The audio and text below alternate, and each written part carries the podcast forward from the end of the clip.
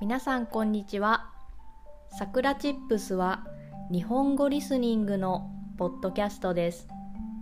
There is transcript in Japanese and English on my website.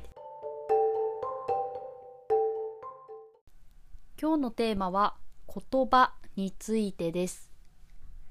皆さんは普段どのような言葉を使っていますか？私はこれまで自分が使う言葉についてあまり意識はしていませんでした。しかし、いろいろ勉強していく中で言葉の力の強さに気がつきました。例えば、毎日こう前向きな言葉、綺麗な言葉を使っていると気分が良くなります。逆に毎日マイナスな言葉ばかり使っていると気分が下がってしまいます。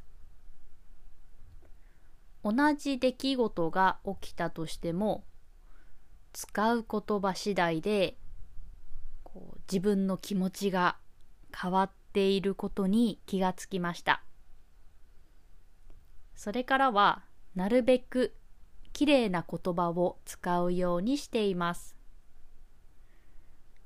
仕事が終わった後は疲れたではなく今日も頑張ったそして、まあ、他にもいろいろなるべく前向きな言葉を使うようにしています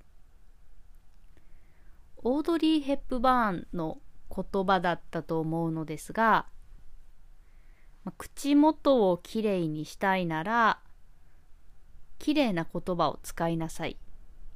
みたいななんか言葉がありました。多分あったと思います。でも、まあ、本当にその通りだなと思いました。最初は無理やりでもいい言葉を使います。気持ちがいい、綺麗、楽しい、幸せなどです。で、そういう言葉を使っていると、だんだん、こう、マイナス面ではなく、プラスな面を見るように脳が動き出します。これは研究でも証明されているそうです。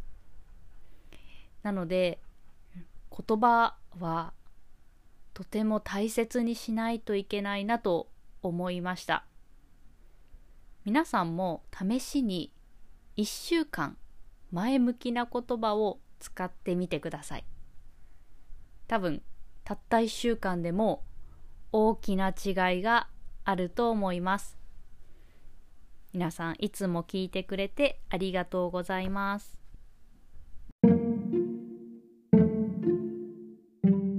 それでは今日はこの辺で終わりにしようと思います。If you want to help us continue to create podcasts like this, please consider making a small monthly contribution at sakuratips.com.